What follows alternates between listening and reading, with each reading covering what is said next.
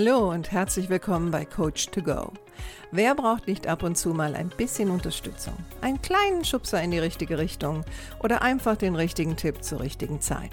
Coach to Go möchte dir genau das geben. Und ich bin Heike Beck-Kobau und seit über 25 Jahren berate und begleite ich Menschen als Coach, Autorin und Mediatorin. Und ich würde mich sehr freuen, wenn ich auch dein Wegbegleiter sein darf.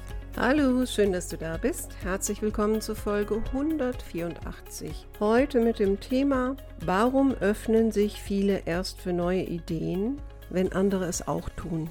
Inspiriert wurde ich für diese Folge von einer treuen Podcast-Hörerin der ersten Stunde die mir geschrieben hat und mir von einer Situation schilderte, wo sie beruflich äh, eine neue Idee hatte diese an entsprechender Stelle vorgetragen hat. Und die Person, die darüber entscheiden konnte, hat eher gegenteilig entschieden, also war nicht offen für die Idee. Und dann ergab sich wohl die Situation, dass in einem anderen Bereich eine ähnliche Idee umgesetzt wurde und dann sie die Erlaubnis sozusagen oder die Zusage erhielt, das äh, im eigenen Bereich auch zu machen. Und daraufhin entstand die Frage, ja, wieso kommt das? Ne? Also warum zögern Menschen oft neue Ideen umzusetzen? Und äh, das fand ich eine spannende Frage, weil es hat ja auch mit Veränderungen und vielleicht auch Risikobereitschaft an der einen oder anderen Stelle zu tun. Und natürlich, wenn ich jetzt Mitarbeiter oder Mitarbeiterin bin und ich habe eine neue Idee und ich würde die gerne umsetzen und bin dann abhängig zum Beispiel von einem Vorgesetzten oder Vorgesetzte,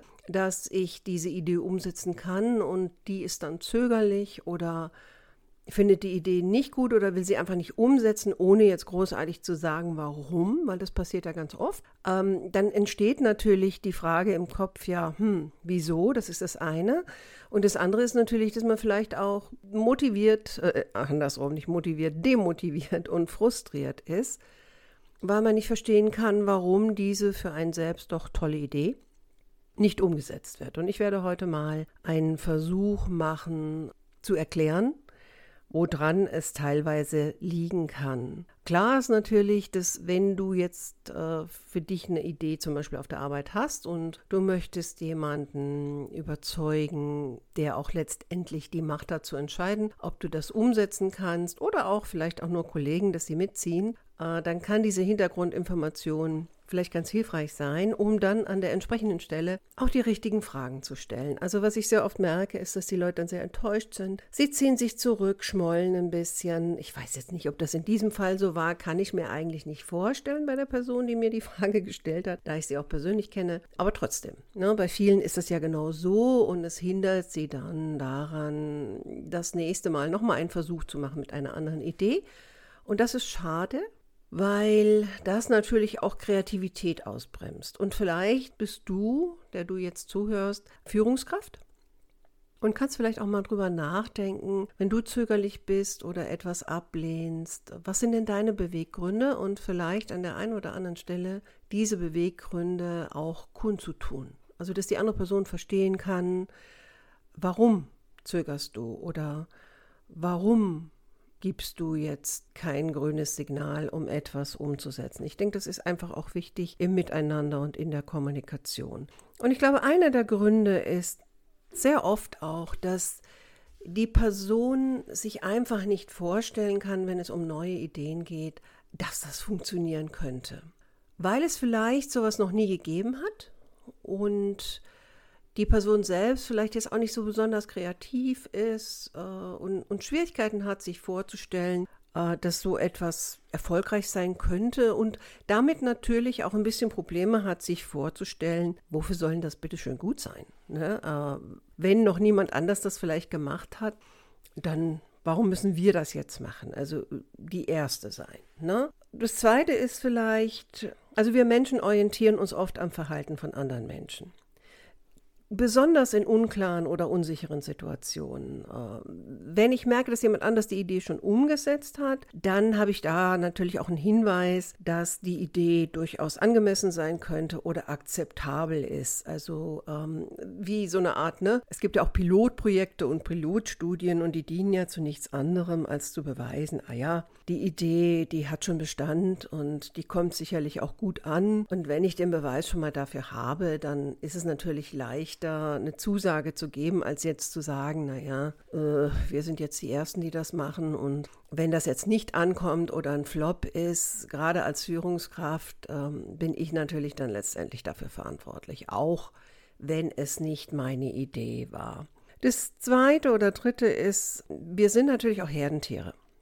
Ja, und wir schließen uns gerne Trends an und wir folgen auch teilweise gerne der Masse. Also es gibt natürlich Menschen, das sind Individualisten, ja, und Visionäre. Die springen natürlich sofort auf sowas an, weil deren Zielsetzung ist ja eher oder deren Antreiber ist ja, boah, ich will der Erste oder die Erste sein, ich will was Neues kreieren, alles, was neu ist, ist spannend. Ne? Also manchmal merkt man das auch in unterschiedlichen Kulturen. Ja, also zum Beispiel die amerikanische Kultur ist im Grunde genommen dafür bekannt, dass sie sehr, sehr offen ist für Neues.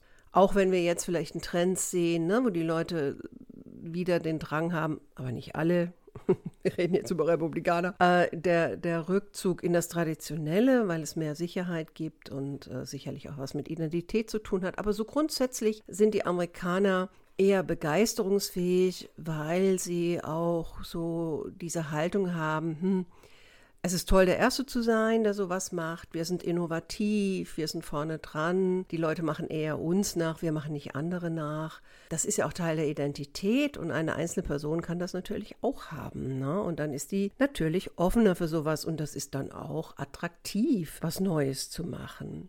Was sicherlich auch noch ein Grund sein kann, dass wenn jemand anders das schon gemacht hat, dann wirkt die Idee natürlich validiert. Also das heißt, sie ist bestätigt, ähm, sie hat sich bewährt, sie ist akzeptabel.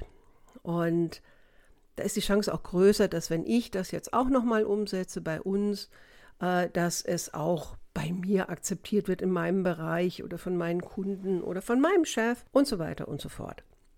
Und da drin steckt natürlich auch die Angst vor einem Risiko.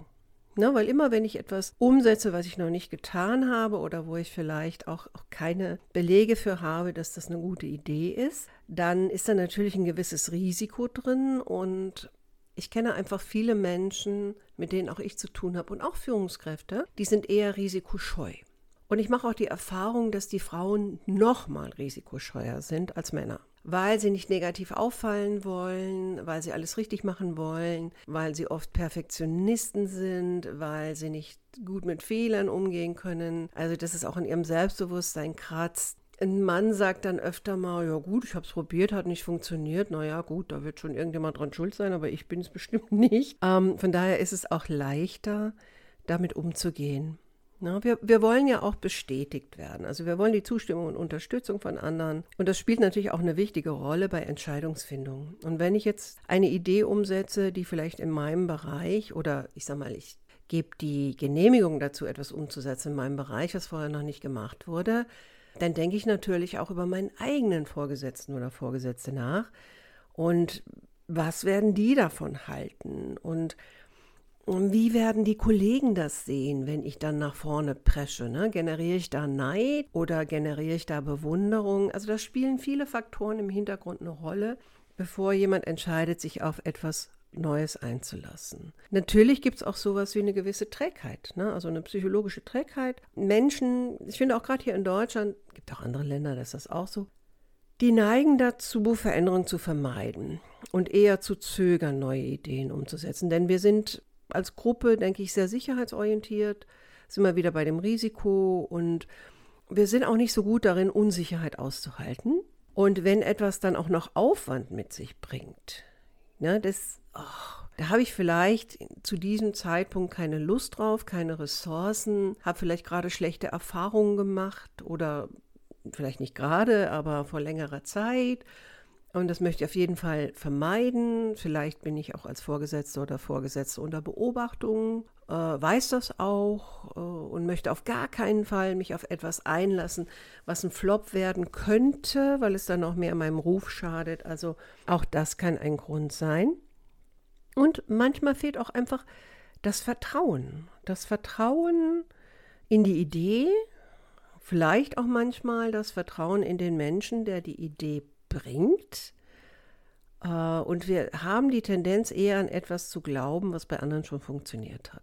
und fühlen uns dann oft dadurch ermutigt, das auch zu versuchen. Und ich denke, was auch noch so ein Thema ist, also wir versuchen uns immer an soziale Normen zu halten und ein Unternehmen hat auch Normen. Und wenn ich jetzt mit einer Idee komme, die vielleicht da noch nie so umgesetzt wurde, dann weiß ich nicht, ob ich damit nicht aus der Norm herausbreche.